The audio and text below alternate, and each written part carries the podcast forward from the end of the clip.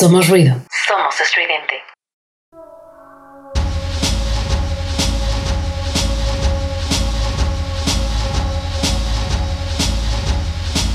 En este momento nos estamos precipitando en el matraz del alquimista. Un espacio sonoro de percatamiento, esparcimiento y transformación.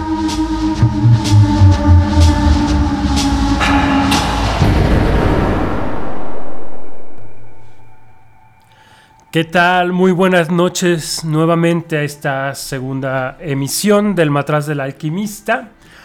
Hoy vamos a hablar del tarot. ¿Qué es y cómo opera el tarot? Por esta cuestión de que hay muchos prejuicios y supersticiones alrededor de él.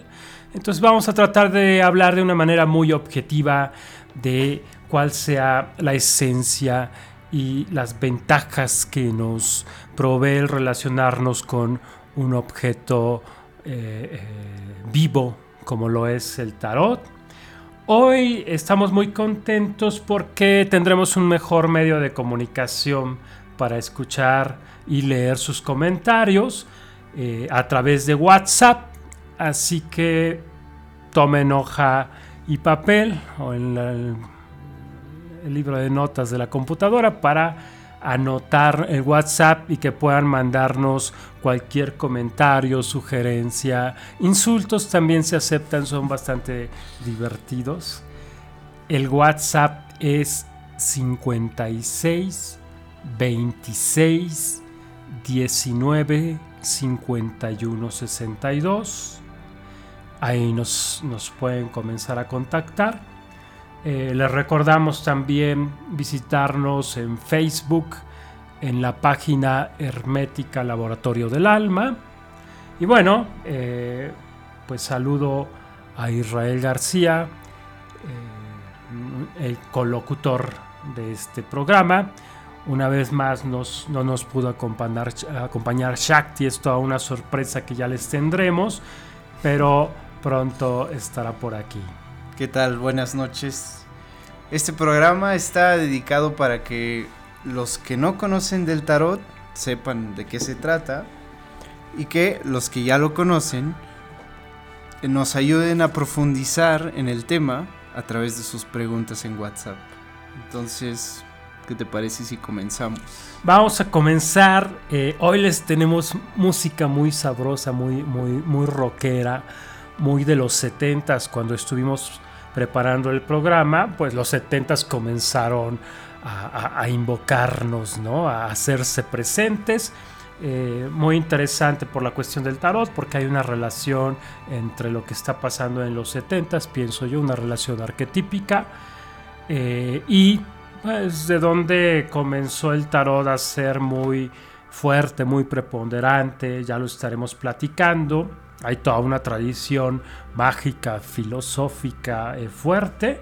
Y bueno, parte de lo que nos encontramos fue a una banda holandesa que además era un grupo de diseñadores de ropa y de, cosas, este, ¿no? Diseñaba, pues. Y que bueno, pues se inspiraron en el tarot, en la carta que se llama El Loco, y no tiene número. No tiene un número, es una carta que ya lo iremos platicando, va recorriendo todo el tarot, ahorita platicaremos de, loco, justo porque es la carta que inicia y finaliza y atraviesa el tarot. Eh, y bueno, pues le pusieron a su banda The Full, ¿no? Que es el nombre que tiene la carta en los tarots este, de, de habla inglesa, ¿no? También los invitamos por si están en su computadora, incluso en el celular, a visitar eh, nuestro Pinterest, igual hermética.laboratorio del alma, eh, me parece, si no ahorita les digo claramente cómo es, pero ahí tenemos una colección de tarots, ¿no? Para que puedan ir viendo eh, los distintos tarots que hay y bueno, esta carta de The Full. Entonces, vamos a comenzar con nuestra primera canción. Se llama Lay It Down y esto es The Fool.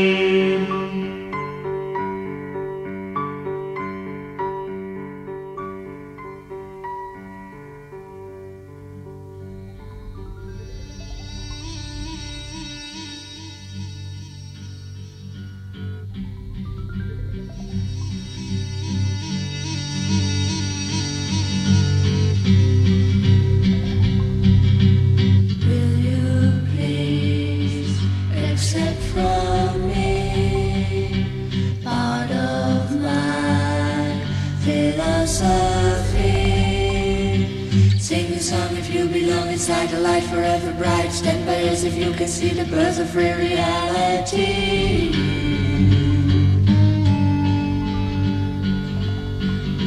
Tell the children that we know about the places where they go, and masters hold their tiny hands, showing them the promised land.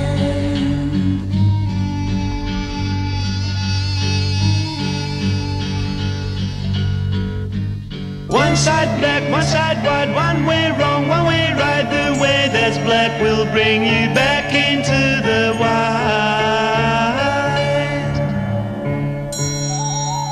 Which is the light? Which is the light? Somos ruido. Somos streaming.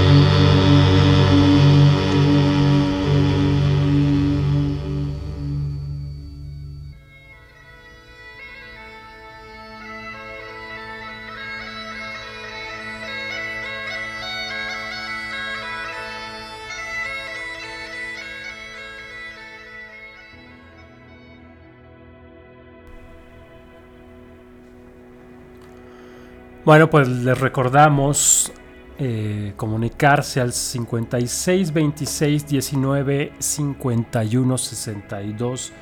Aquí estaremos leyendo y respondiendo a sus comentarios. Bueno, ¿qué pasa con el tarot?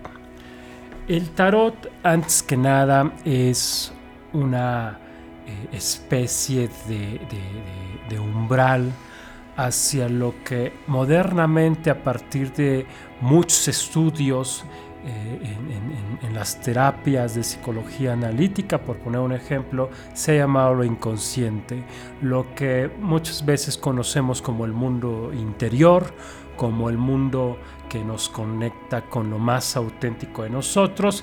Y la función del tarot es justamente activar esos arquetipos, esos principios del alma humana que son algo así como el ADN a partir del cual estamos constituidos todos los seres humanos. Una cosa con la que a mí me gusta pensar esta cuestión arquetípica es, por ejemplo, la risa, pensando en el loco justamente, ¿no? Eh, todos los seres humanos nos reímos y no por un aprendizaje externo, sino porque la risa es una especie de don, de precondición que traemos y que nos hace humanos. O sea, lo humano no lo venimos a aprender al mundo, sino que más bien el mundo activa nuestra humanidad que heredamos. Entonces, muchas de las cosas que nosotros realizamos como seres humanos están ya eh, definidas por nuestra raza, por nuestra naturaleza, por la esencia de lo humano y los eh, arcanos, las distintas cartas del tarot manifiestan y expresan ese, ese- esos condicionamientos que también son eh, fuerzas, potencias del alma, como las llamaban antiguamente. Entonces, por ejemplo, si nosotros pensamos en un arcano como el loco, bueno, pues justamente estamos aludiendo a esa experiencia arquetípica que todos hemos vivenciado, en donde eh, comenzamos algo sin saber hacia dónde vamos. El loco eh, representa esa energía con la que llegamos al mundo y que va a ir cambiando, se va a ir constituyendo de distintos modos eh, a través de, los- de las distintas épocas de nuestra vida, de todas las situaciones. El loco es esa energía que atraviesa, esa conciencia que va a ir madurando, que se va a ir extraviando, que se va a ir constituyendo, encadenándose, liberándose. Entonces, esa carta ¿no? Eh, es la que va a ir tomando el rostro de los siguientes arcanos. Si ustedes revisan el Pinterest que les eh, recomendamos de Hermética Laboratorio del Alma, eh, van a encontrarse con distintas facetas muy importantes de lo humano. Jung las definía como experiencias que eh, van a condicionar y de alguna manera a permitir que vivamos determinadas situaciones. Por ejemplo, está la cuestión del emperador y la emperatriz, los arcanos que tienen que ver con la autoridad en el mundo en que vivimos, la autoridad como algo arquetípico, como algo que no elegimos vivir, sino a través de lo cual vivimos. Tenemos un arcano como la muerte, tenemos un arcano eh, como el sol, como la luna, que no solo refieren a los procesos naturales del día y la noche y de los astros que rigen esos aspectos de lo natural, sino que de hecho en el alma humana, en el principio universal de las cosas, hay un día y una noche, de lo cual nuestro día y nuestra noche natural son otras manifestaciones. También nosotros vivimos de noche algunas temporadas y también nos sentimos iluminados. Es decir, estos arcanos mayores son lo que nos va constituyendo. Pero bueno, ya hablaremos un poquito más de ello. Habría que decir aquí que son 22 arcanos los que eh, en, en el tarot se, se expresan. ¿No? de estas situaciones arquetípicas, los llamamos arcanos mayores. Y después tenemos 40 arcanos menores, podríamos decir 56 con las llamadas eh, cartas de la corte, las figuras de la corte. Estos arcanos menores son lo que nosotros conocemos en la baraja española y con la mutación un poco mutando en la baraja inglesa. Pero estos arcanos mayores están divididos en cuatro palos. eh, los oros, las espadas, las copas y los bastos, como los conocemos nosotros. A su vez, estas, estos palos se refieren a los cuatro elementos primordiales, el fuego para los bastos, el aire para las espadas, las copas para el agua y eh, los oros o los eh, pentáculos, como también se les llama, para la tierra. Habría que considerar aquí que la referencia a los elementos no es una referencia física. Hay que entender que esta es una tradición espiritual, psicológica, que va más allá de la mera experiencia del mundo externo. Es cierto que en nuestra época la idiosincrasia que nos rodea nos hace pensar que la única realidad que podemos experimentar es la que entra a través de nuestros sentidos. Pero este tipo de tradiciones espirituales en realidad trata de contactarnos con realidades más profundas. No se las imaginen en otro lado, en otro mundo, sino necesitamos contactar con lo que es más oculto a la mirada física, a la mirada corpórea. Cuando somos niños estamos de alguna manera muy supeditados al mundo externo, parece que es lo real. Pero conforme vamos madurando, nos vamos dando cuenta, dando cuenta de que existen otro tipo de profundidades, valoraciones de corte moral, emocional, espiritual. Muchas veces las caricaturas que suelen eh, gustarnos nos enganchan por eso que ya presentimos que va más allá de lo meramente físico.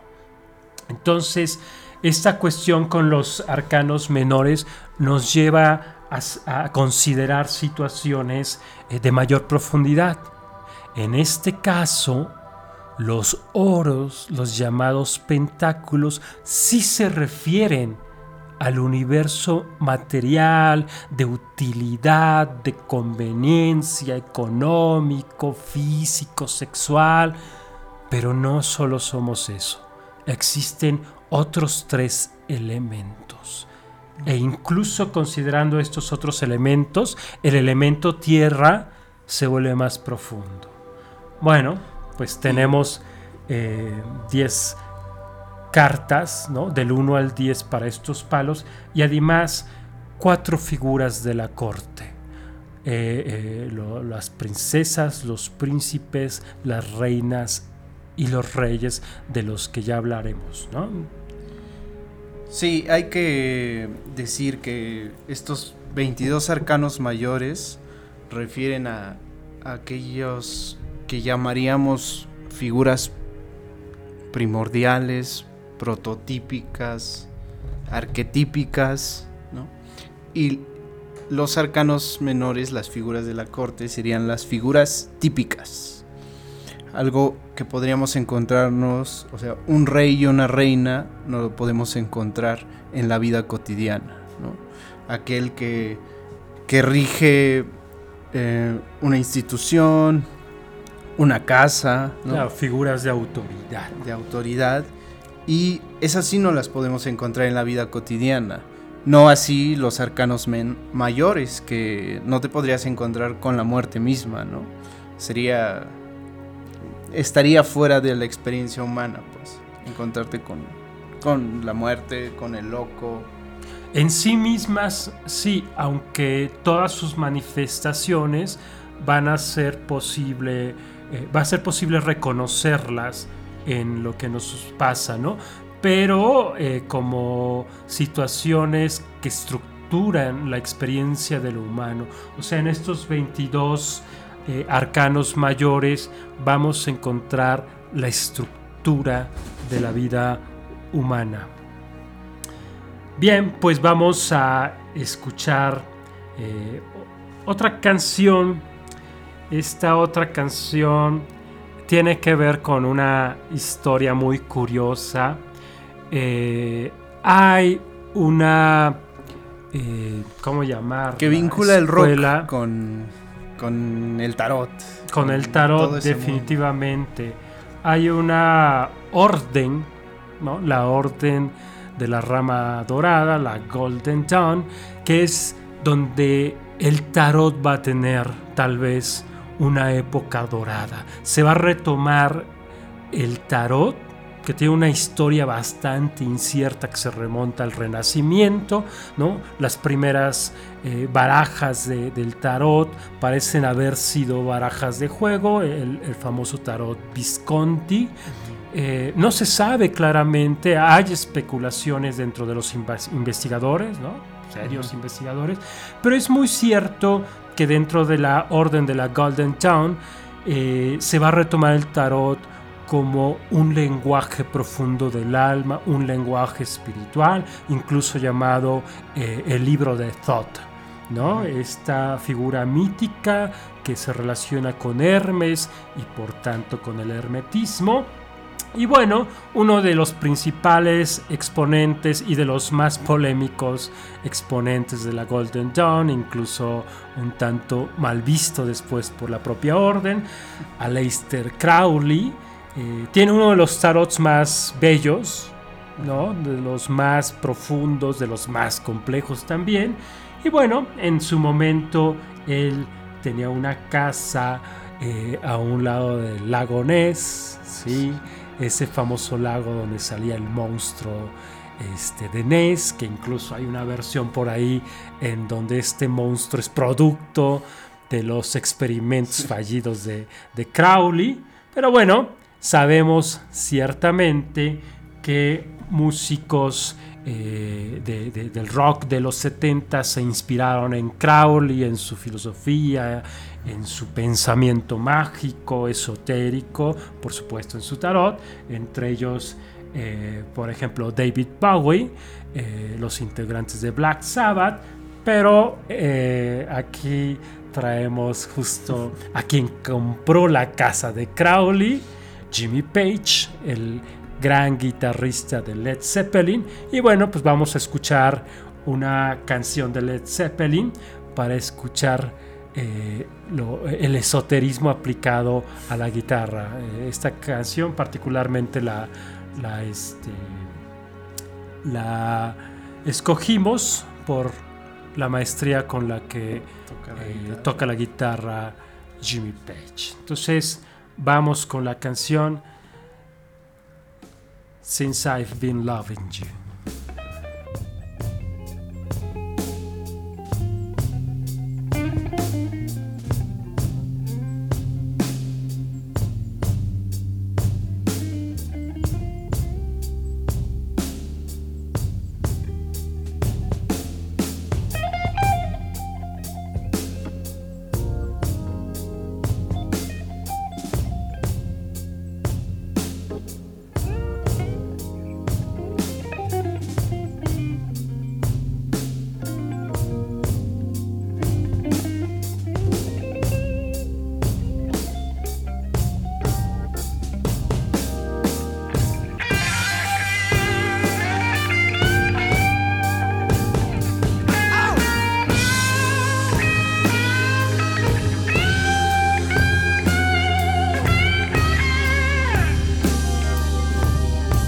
Somos ruido. Estridente.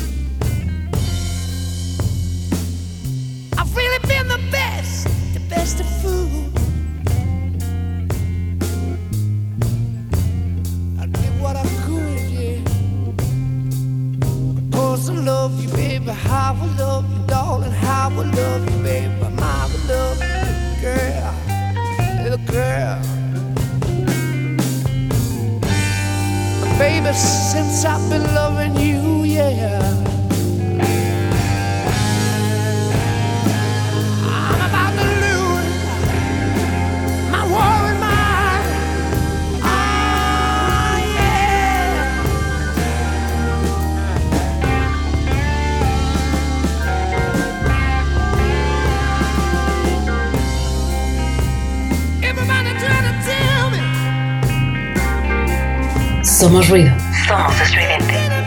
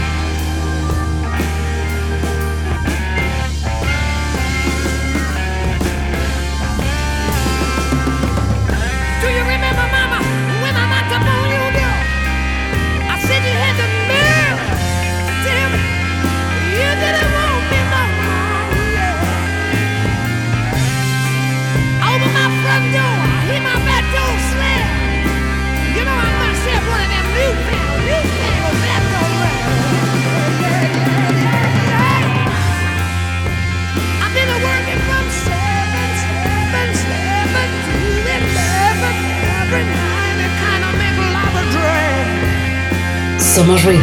Somos estridente.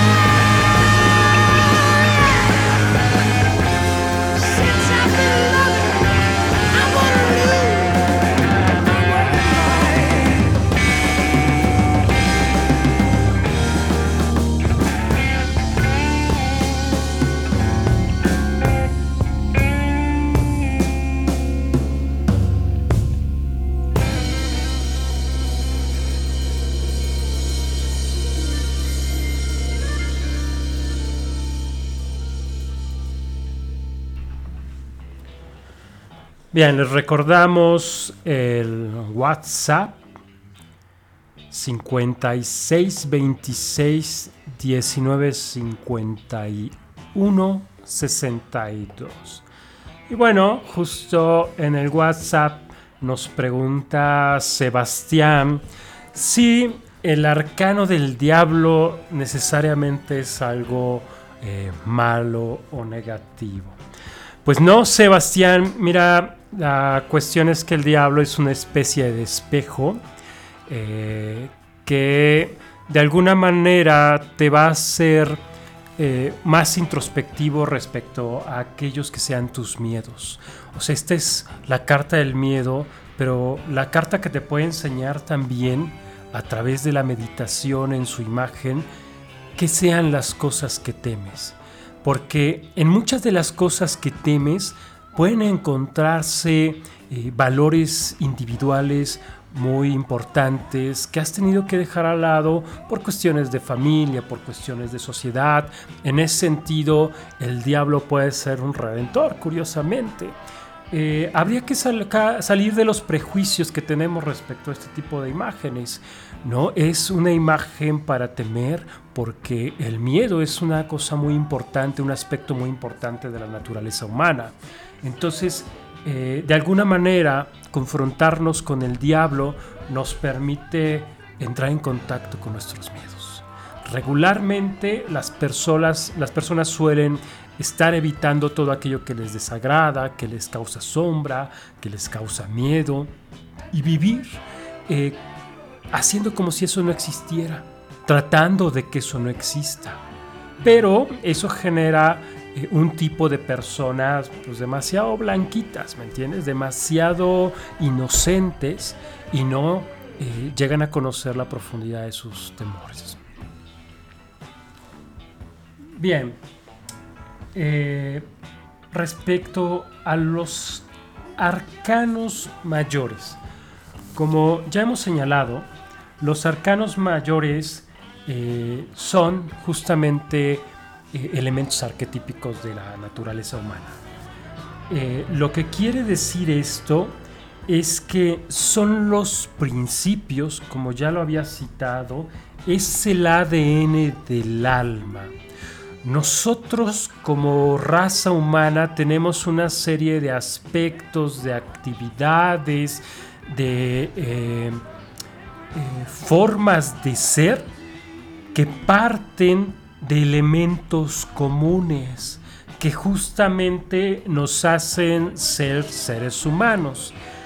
Eh, estos aspectos comunes están presentados en los arquetipos de los arcanos mayores.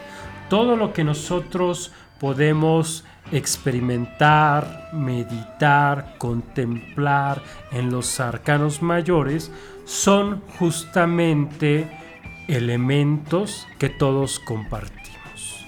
Así es. La estructura física, la estructura genética que está representada en el ADN, en el alma, estará representada por los arquetipos. Es decir, que muchas de nuestras experiencias anímicas las podemos encontrar en los arcanos del tarot. En esos arcanos mayores que representan la templanza, la muerte, el sol, la luna, la estrella. Eh, les invitamos nuevamente a que vean el Pinterest para que puedan ver las imágenes mismas de esos arcanos.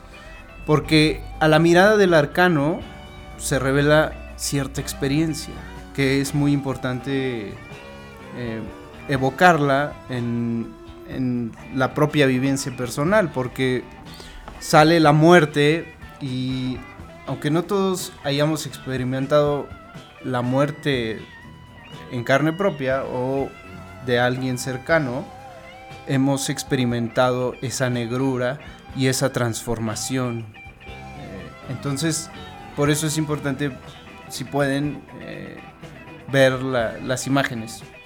aquí la cuestión es, de nuevo, ¿no? Es el tarot una herramienta de meditación. eh, al contemplar los distintos arcanos, uno puede ubicar distintas experiencias, eh, incluso el nivel de relación que uno tiene con esas experiencias. Tenemos, por ejemplo, a los amantes. ¿Cuál es nuestra relación con el ser amante, con el ser amado?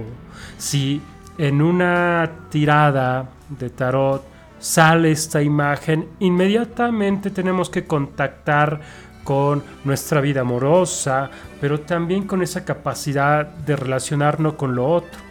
Sea esto una pareja, sea el alma, sea la vida misma.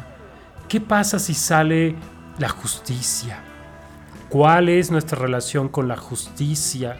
Ya sea la justicia eh, del gobierno, la justicia entre el núcleo de amigos, el núcleo familiar, la justicia que hay entre las distintas partes de nuestra alma, en la relación cuerpo-alma. Es decir, los arcanos son esas experiencias fundamentales de la historia anímica, física y espiritual del ser humano.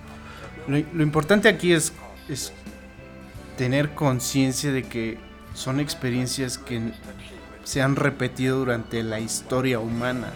No es algo solo de una época. Justamente por eso son importantes los arcanos mayores, porque evocan experiencias que tuvieron personas de hace dos mil años, mil años, y son las mismas, lo cual nos lleva otra vez a pensar que son el ADN, pero respecto al alma.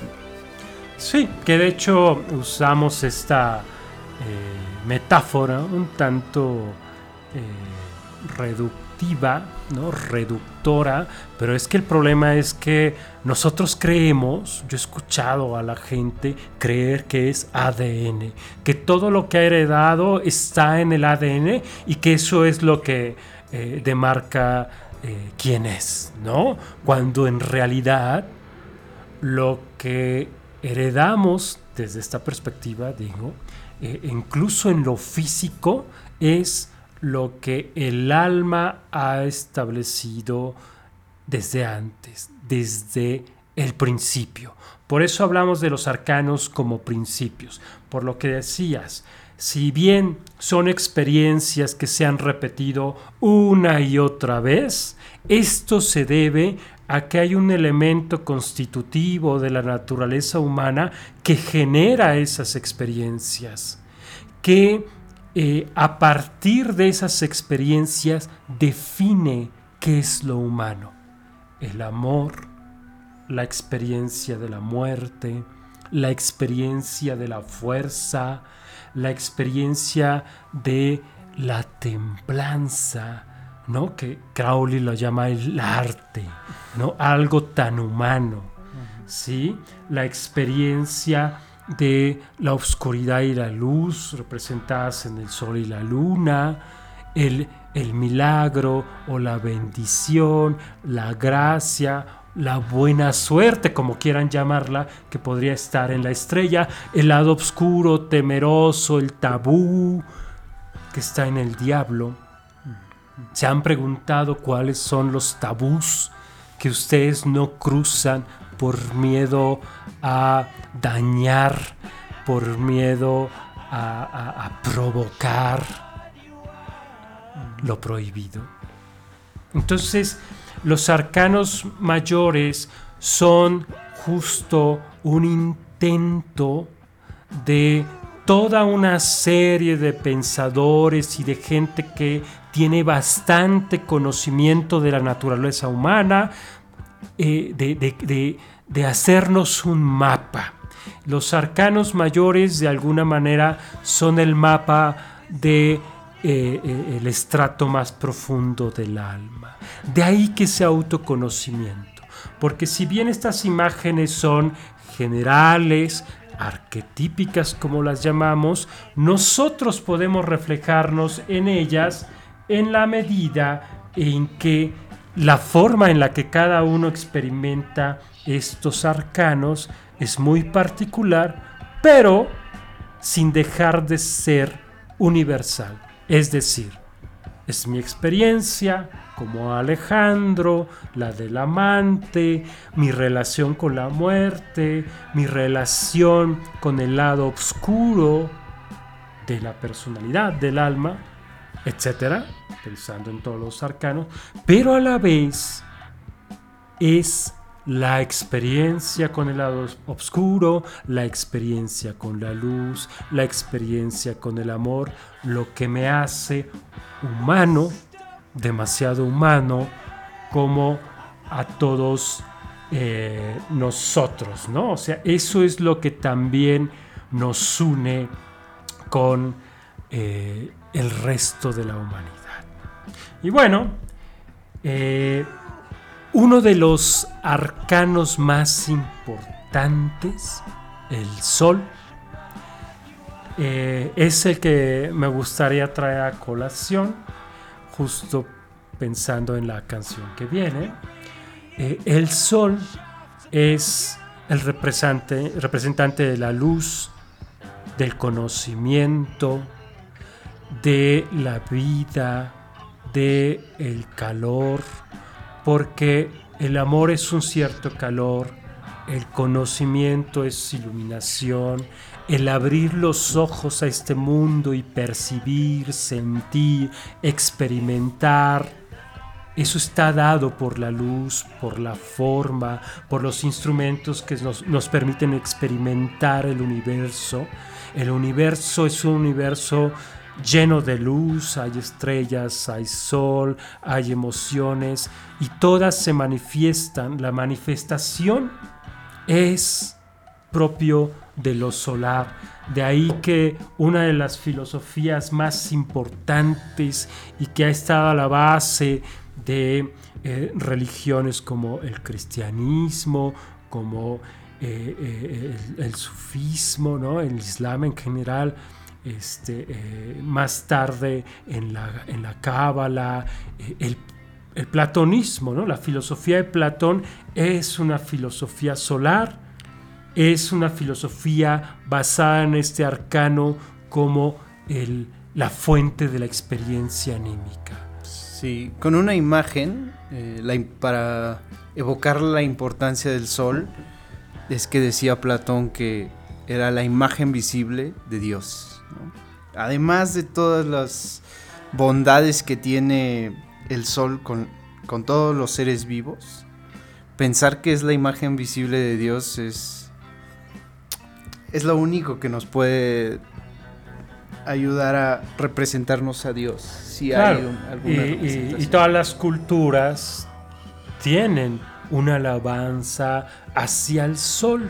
Aquí no habría que caer en ese reduccionismo del siglo XIX que piensa que las religiones no son como más que la versión primaria y, y, y este, primitiva en el mal sentido de este, los fenómenos naturales. Es una mentalidad del siglo XIX, no corresponde a la mentalidad sagrada que la eh, historia de las religiones, la filosofía de la religión nos ha permitido conocer, donde nos damos cuenta que en realidad lo que está sucediendo es eh, una cierta alabanza al sol como la imagen de lo divino.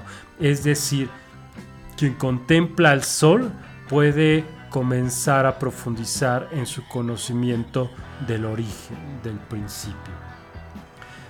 Se cuenta que Sócrates, por ejemplo, todas las mañanas se levantaba a mirar la salida del sol y todas las tardes miraba el ocaso y que eso le permitió comprender mucho de la existencia, mucho de los procesos de nacimiento, plenitud, ocaso, muerte y renacimiento.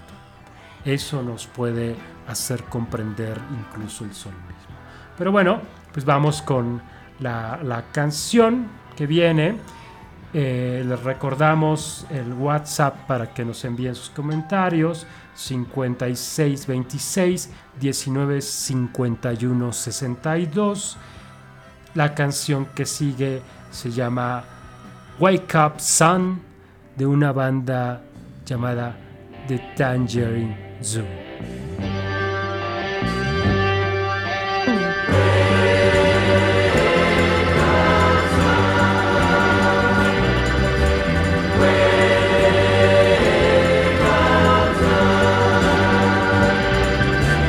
Light up the life that goes dim with the pain of. And dry all the tears that fall from the eyes of the earth.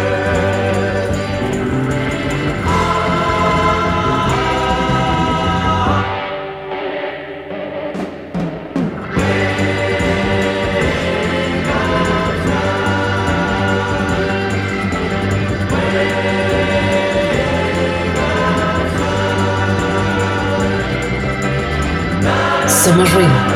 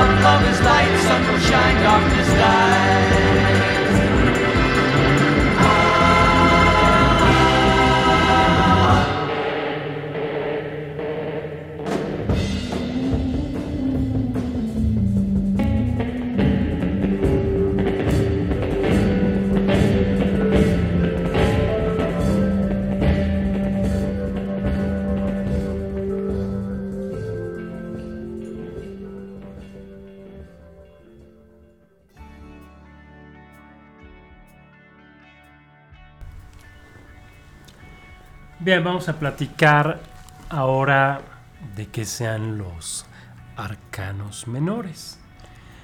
Bien, pues los arcanos menores, tal como citaba Israel hace un rato, se refieren a experiencias típicas.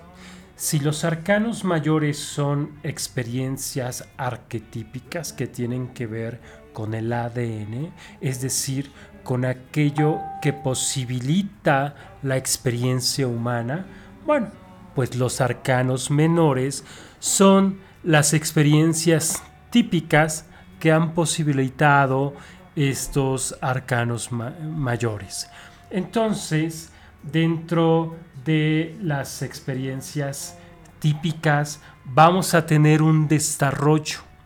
Un desarrollo que va del número 1 al número 10, donde los haces, los números unos, son la semilla de un distinto ámbito de la experiencia.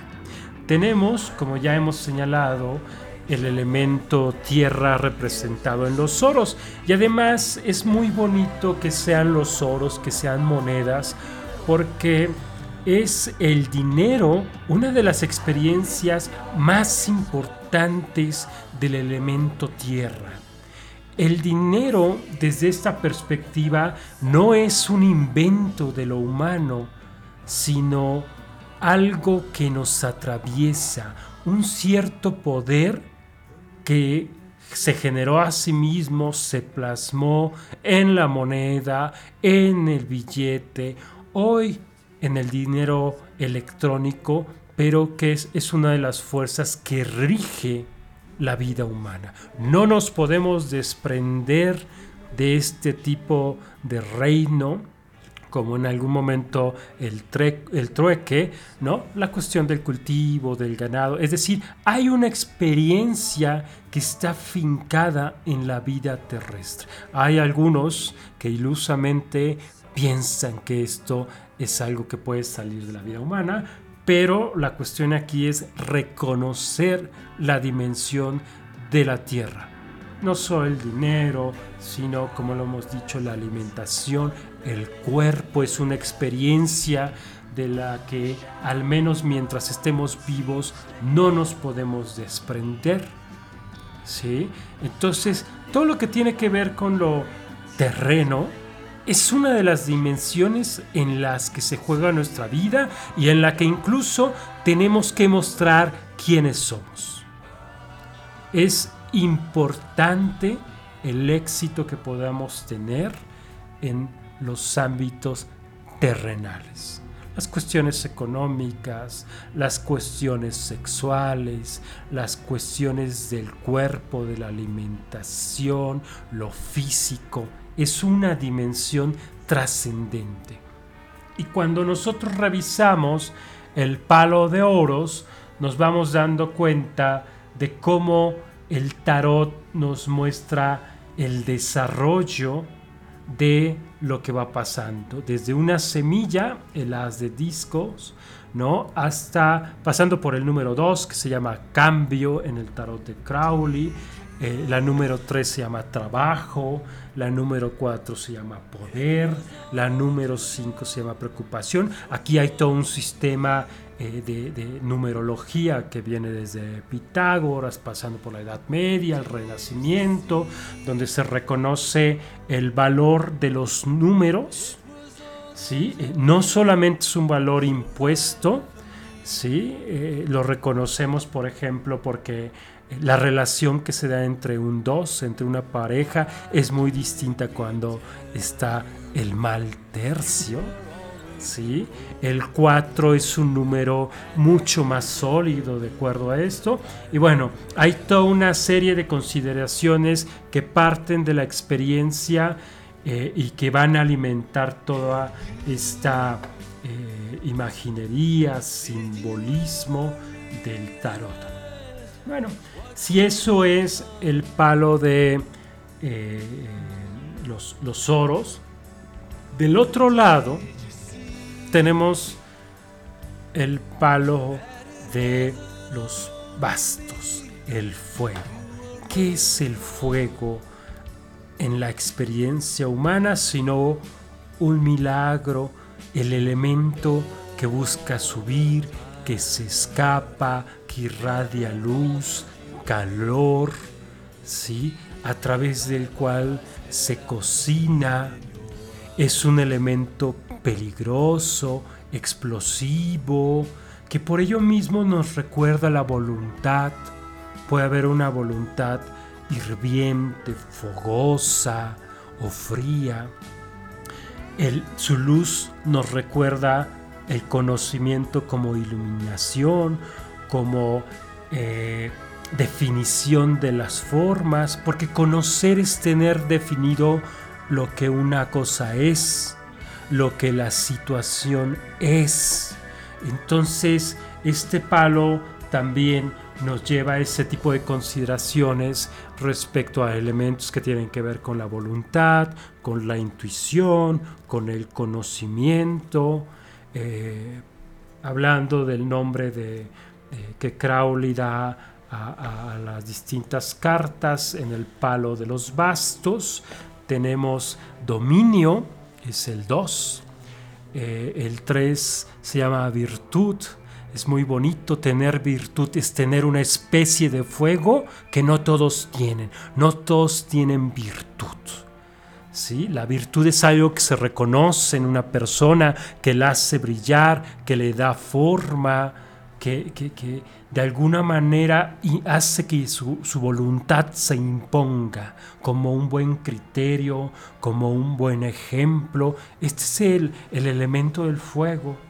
Ahora, respecto a esto en que te refieres como eh, experiencias típicas, es un momento transitorio. O sea, es un momento, un momento específico en el que vamos a tener dominio. O sea, Sí, exactamente. Lo que tienen los arcanos menores es que se encuentran en la dimensión de lo temporal. Los arcanos mayores son elementos del alma que están más allá del tiempo, por eso son constituyentes de la experiencia humana, por eso son los posibilitadores de la experiencia. Pero los arcanos menores son las experiencias que vamos teniendo a lo largo de nuestra historia y por lo tanto en el tiempo. es el- decir, que no hay que olvidar que pensando en alguien que saca una tirada y le, le pasa una, bueno, sale una, una carta que es adversa, hay que tener en cuenta lo transitorio de eso. Lo transitorio de los arcanos eh, menores. Que bien, hay, hay situaciones que pueden ser problemáticas porque no es que todo pase si no lo ayudamos a pasar. ¿no? Ya sea porque lo dejemos ir o porque logre- logremos que eh, llegue a, a nosotros. Eh, otras, otros nombres de este de las cartas de este palo para que el, auditorio se haga una idea es por ejemplo el 6 se llama victoria. Sin duda la victoria es un fuego ¿no? al que no todos llegan del que no todos eh, disfrutan. La número 7 se llama valor. El valor es también un, un fuego la valentía. Eh, la, la- fuerza como tal, esa fuerza que eh, coerciona eh, el número 9 y el número 10. La carta 10 se llama opresión. Es un fuego que oprime. Entonces estamos ante un palo bastante activo, bastante eh, violento en cierto sentido. Al fuego se le considera seco y caliente, mientras que la tierra es fría y seca. Eh, siguiendo con el otro palo, el palo contrario al eh, de bastos es el de copas y de alguna manera es eh, un palo bastante complicado. Las copas se refieren al agua.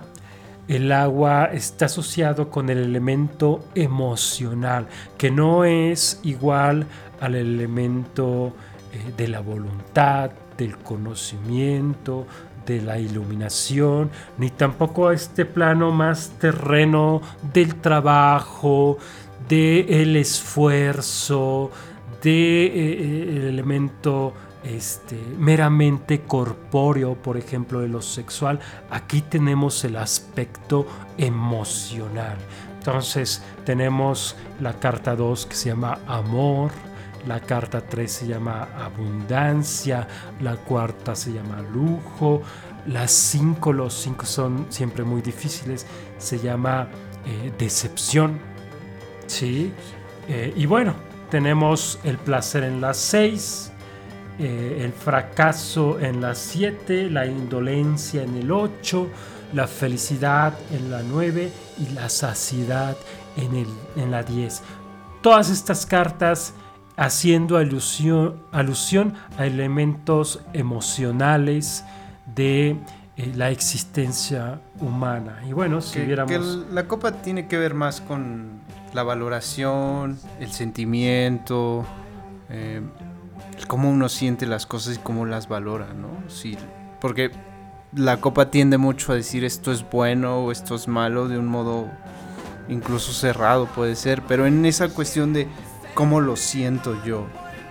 Sí, que no es una cuestión de solo lo siento yo, sino más bien habría que comprender que la dimensión en donde yo siento está basada en el agua, en las copas. ¿sí? Nosotros sentimos porque hay una dimensión que tiene que ver con eso. ¿Sí? Este, no solo son sentimientos subjetivos, sino que lo emocional es objetivo porque es una de las experiencias que condiciona lo humano. Bueno, y al final, eh, no porque esté al final, pero lo hemos puesto al final nosotros, están las espadas. Las espadas tienen que ver con el elemento más intelectual. Las espadas cortan, dividen, tal como el pensamiento analiza, discierne, es un elemento del que nosotros en cierto sentido nos apropiamos y a través del cual buscamos eh, dar curso a nuestra voluntad a partir de lo que hemos considerado como este, adecuado, como luminoso, como correcto. Es decir, aquí estamos enfrentándonos a la cuestión de todo lo que sucede en la esfera del pensamiento y de las decisiones que se toman a partir del pensamiento humano. De ahí que la carta 2 se llama paz, la tercera se llama eh, preocupación, la cuarta es tregua, eh, y así nos vamos a ir encontrando con elementos, la 6 es muy bonita, se llama ciencia, que en donde interviene el pensamiento consciente del ser humano. La 9 se llama crueldad y la 10 ruina. En la versión de eh, White eh, tenemos una persona que parece que está teniendo pesadillas, ¿no? Las espadas le están cruzando mientras ella está sentada en la cama, seguramente en una noche de insomnio.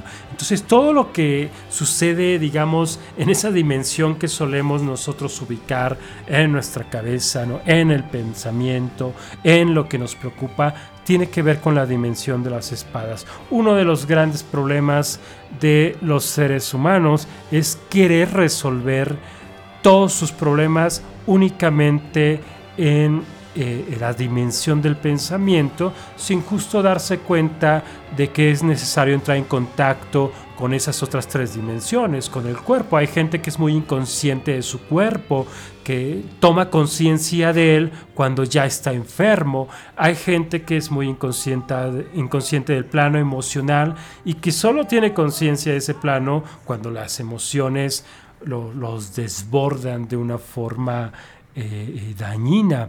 Y bueno, el fuego es uno de los elementos más difíciles de, de poder eh, entrar en relación con él, ¿no? La atención, la voluntad, estar despiertos. Entonces, eh, eh, tener cuidado con este plano de las espadas. En ese sentido sí dejamos hasta el último las espadas. Ya hemos tenido demasiado de espadas. Porque justo lo que dices, eh, estamos acostumbrados a tomar resoluciones, a tomar decisiones desde el plano intelectual, desde la espada, sin tomar en cuenta el fuego, la copa eh, y, Y el oro. y el oro. Se me está olvidando el oro. Bueno, pues justo vamos a escuchar una canción que nos remite a una experiencia problemática con el universo de los oros. Eh, siguiendo en el temperamento de los setentas, vamos a escuchar Money de Pink Floyd.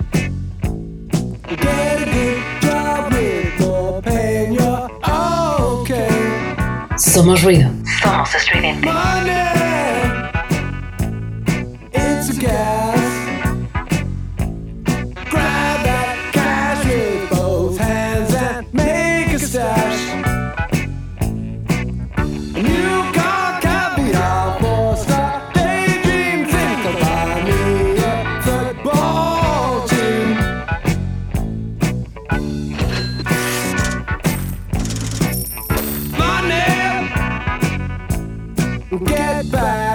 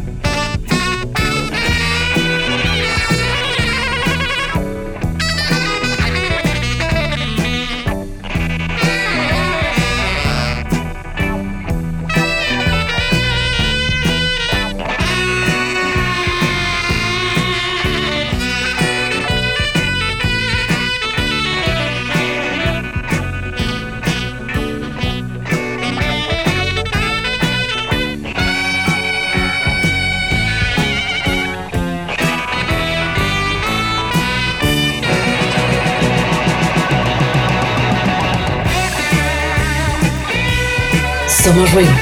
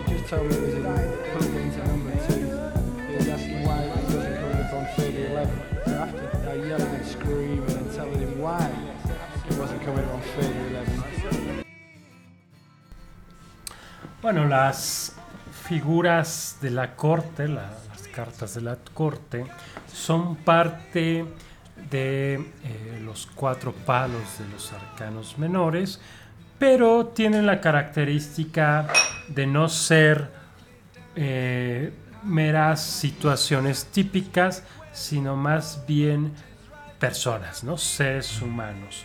Eh, son de alguna manera la personificación del palo. Una forma de comprender las figuras de la corte es a través de la, relación que existe entre eh, las facetas de la vida humana, las personas mayores y las personas menores, porque nos vamos a encontrar con que está el príncipe y la princesa frente al rey y la reina. En la psicología junguiana tenemos una relación entre lo puer y los senex, es decir, entre lo que es o tiene más experiencia en la vida, lo que de alguna manera ya tiene un recorrido y aquello que comienza, ¿no? Es de alguna manera una cuestión de constitución, de solidificación, de, de- la personalidad frente a aquello que es potencia, que tiene fuerza, que- que- que tiene futuro en cierto sentido, pero que todavía no está constituido. Entonces, eh, digamos que la parte de la experiencia recae en los reyes y las eh, reinas y la parte de la posibilidad del empuje está en los príncipes y las princesas, que en el caso de la baraja eh, de juego fue rescatado en las sotas, los caballeros, eh, y, los reyes. Curiosamente desaparece la, reina de, de esta baraja. Eh, otra relación que encontramos está en lo femenino y en lo masculino. Tenemos la relación del rey con la reina y la relación de los príncipes y las princesas. ¿no? Una relación que sin duda es eh, parte de lo que define la experiencia humana. Entonces, si nos vamos a las figuras eh, de los arcanos eh, menores, pues nos vamos a encontrar justo con representaciones de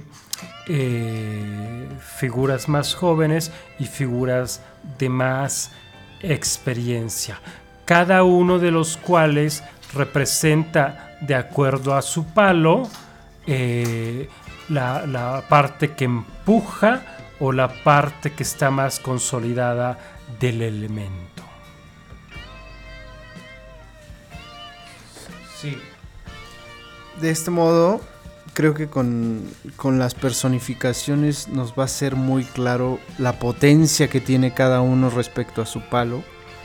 Porque un rey de copas, pensemos por ejemplo en el rey de de oros, ¿no? Que es aquel que, que maneja la tierra, que, que sabe del cultivo, que ya ha pasado justo, que, que es alguien que no se entristece por un mal cultivo, o que sabe de malos cultivos, de malos tiempos. eh, A ver, ¿cómo, ¿cómo tú te imaginarías un mal cultivo? Porque creo que eh, la gente podría estarse preguntando, ¿qué es esto del mal cultivo? ¿Cómo imaginas a un rey de oros? Porque lo, lo que es muy interesante de estas cartas es que podemos reconocerlo en personas de carne y hueso que habitan con nosotros. No son figuras abstractas, sino justamente la expresión de un lugar que estamos jugando dentro de estas cuatro dimensiones. ¿Cómo te imaginarías tú un rey de oros?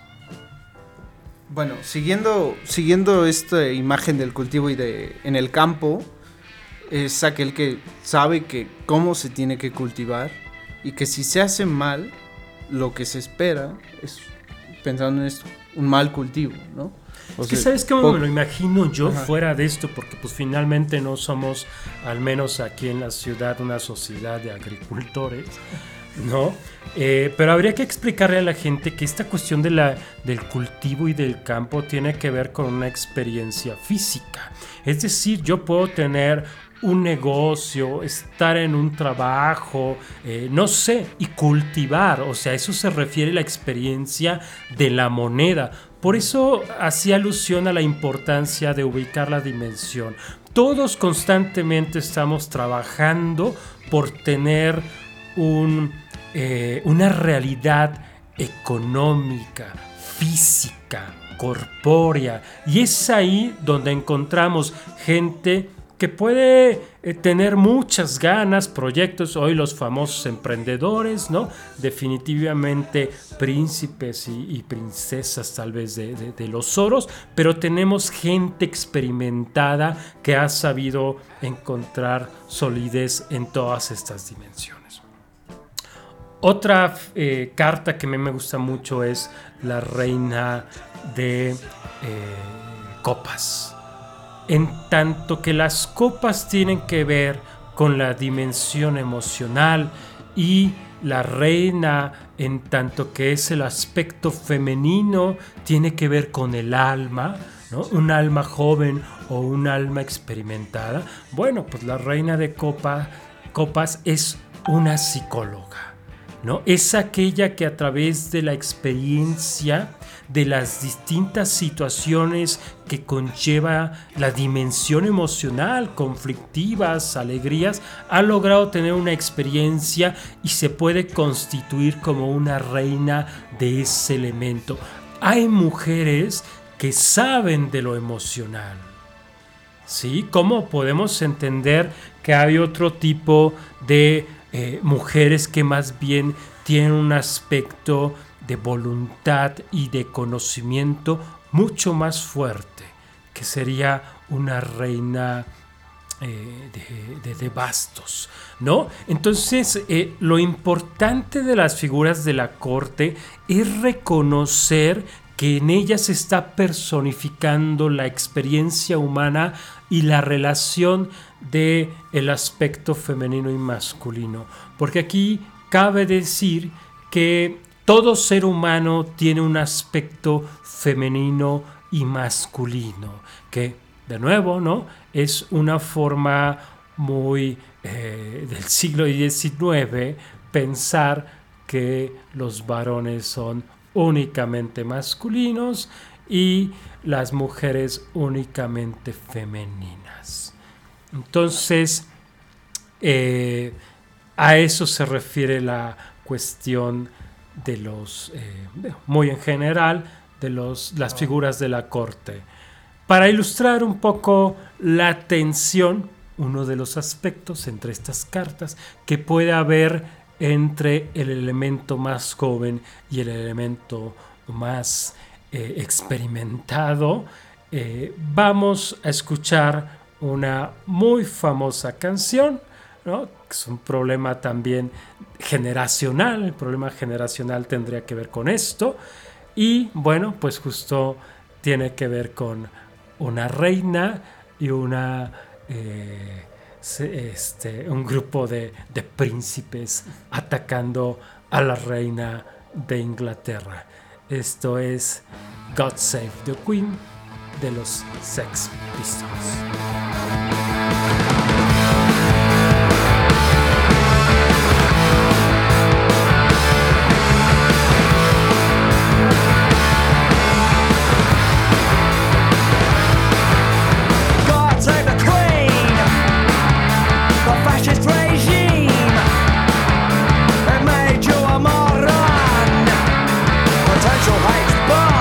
Bomb. Somos ruido. Somos estridente.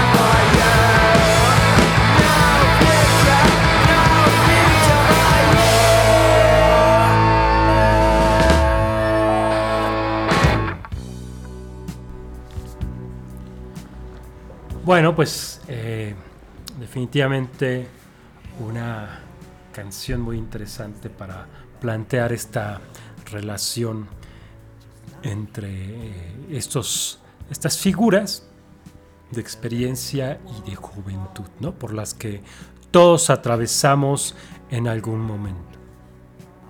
Eh, en este último bloque vamos a tocar un punto muy importante respecto al tarot.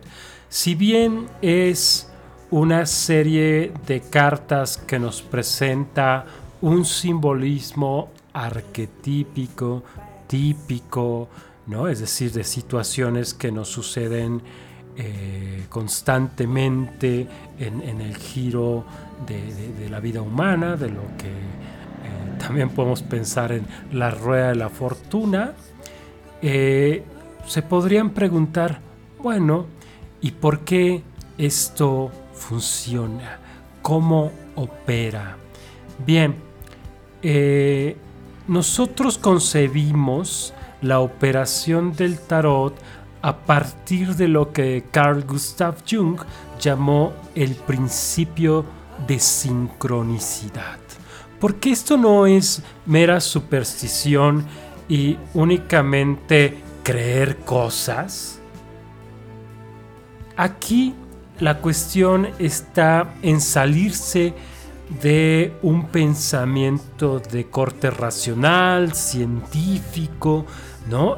Al que seguramente nuestra educación de la SEP y del mundo nos ha acostumbrado a considerar como lo real para adentrarnos al sentido, que es mucho más importante en varias dimensiones de la existencia humana. Yo no sé si a las personas les importe más tener la razón que tener sentido en sus vidas.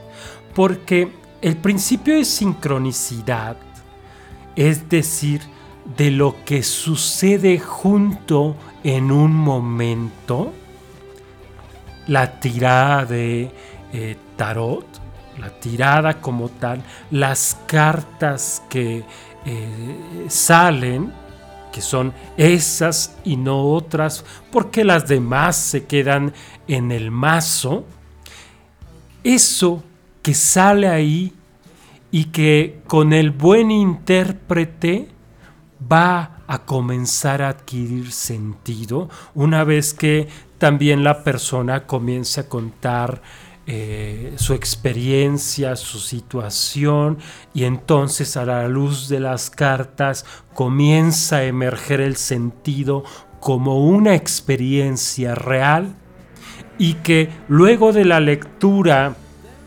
la persona se vaya con una sensación o más que una sensación, una experiencia llena de sentido, con eh, nuevas eh, opciones, caminos, posibilidades respecto a aquello que preguntó, justo a la luz de esas cartas que surgieron en ese momento y solo en ese momento para contestar la muy específica pregunta que eh, quien está consultando el tarot llevaba.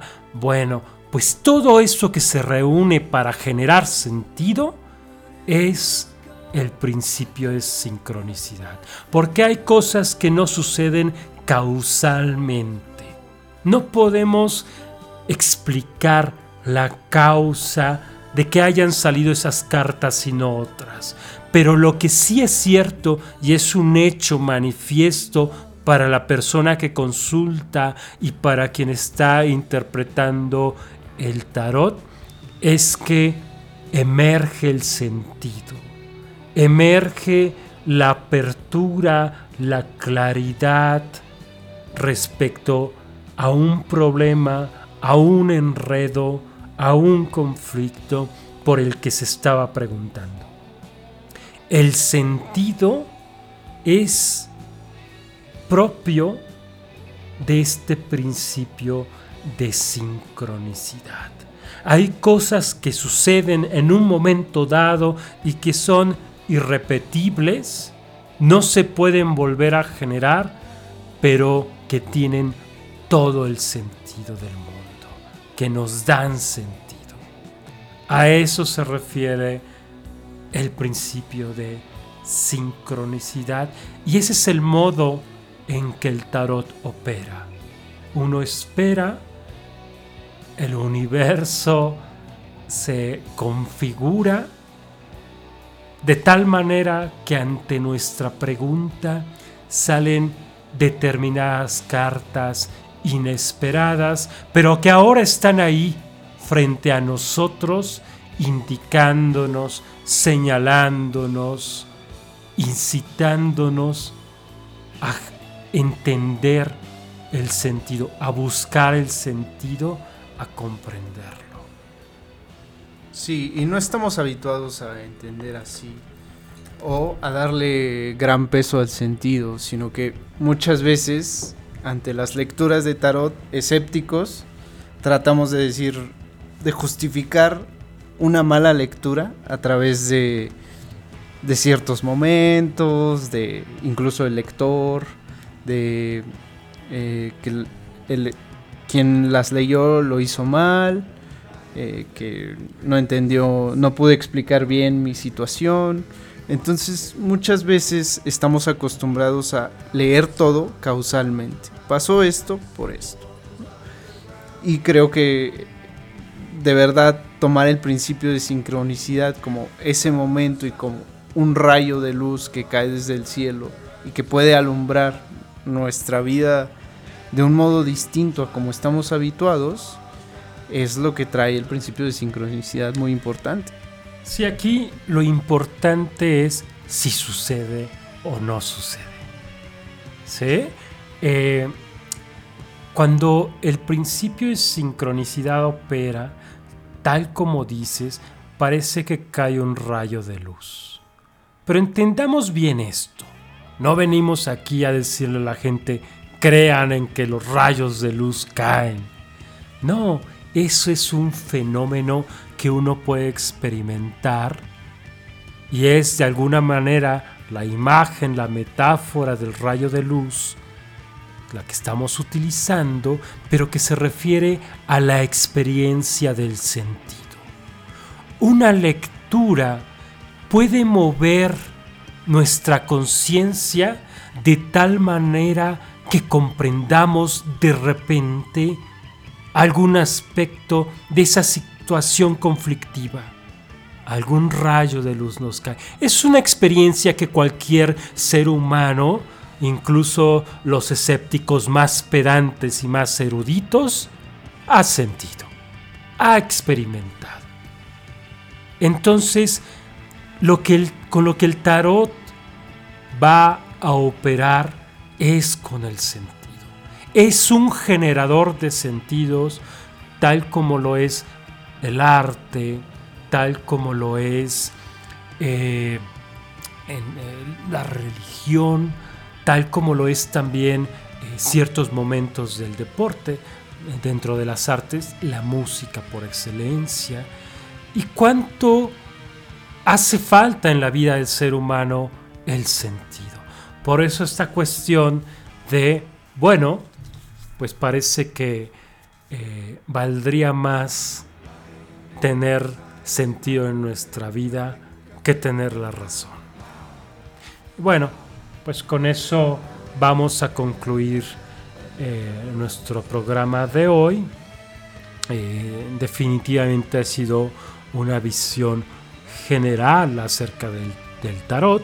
Esto tiene unas profundidades tremendas para la comprensión de la existencia hu- humana y por tanto de la propia existencia, de lo que nos eh, puede pasar y de lo que podemos estar experimentando, viviendo en cada caso. Eh, y definitivamente comprender que, que, eh, muchas de las personalidades, de los pensadores, de los artistas que han encontrado una fuente eh, eh, de luz, de alimento para sus actividades, para su vida espiritual en este tipo de herramientas como el tarot, eh, pues tiene que ver con esa capacidad de entender que el sentido es una dimensión muy importante de la existencia humana. Hay quienes entre los pensadores, los escritores y los artistas definitivamente vivieron en el sentido, aunque a veces el sentido haya eh, extinguido su fuego. Eh, de estas personalidades, sin duda, uno es Jim Morrison, que además tenía una conexión fuerte con ideas eh, como él las consideraba, y que incluso él de alguna manera consideraba ser eh, una especie de chamán, de portador de, de- de- de voces profundas hacia lo humano, hacia la gente que lo escuchaba, que lo leía, eh, se consideraba un, poeta y definitivamente en cómo él eh, se presentaba en el escenario podemos entender mucho de lo que este tipo de profundidad, de la que también nos habla el tarot, eh, trae para la vida humana. Jim, en cierto sentido, fue un loco. Y así como abrimos con el loco, aquí cabe eh, cerrar con el loco.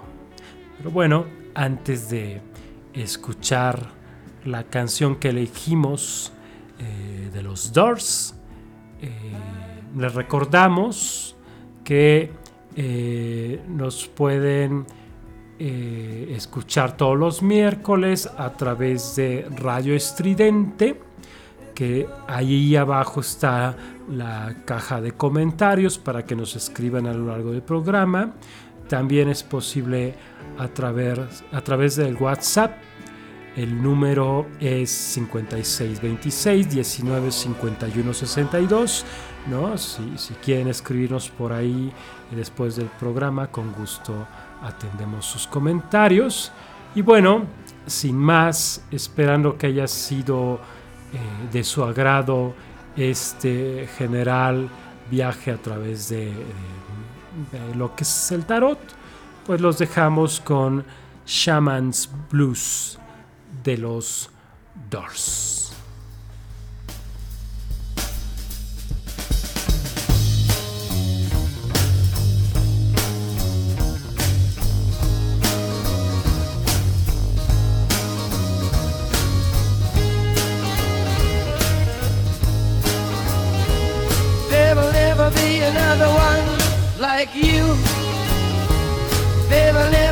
Another one who can do the things you do. Oh,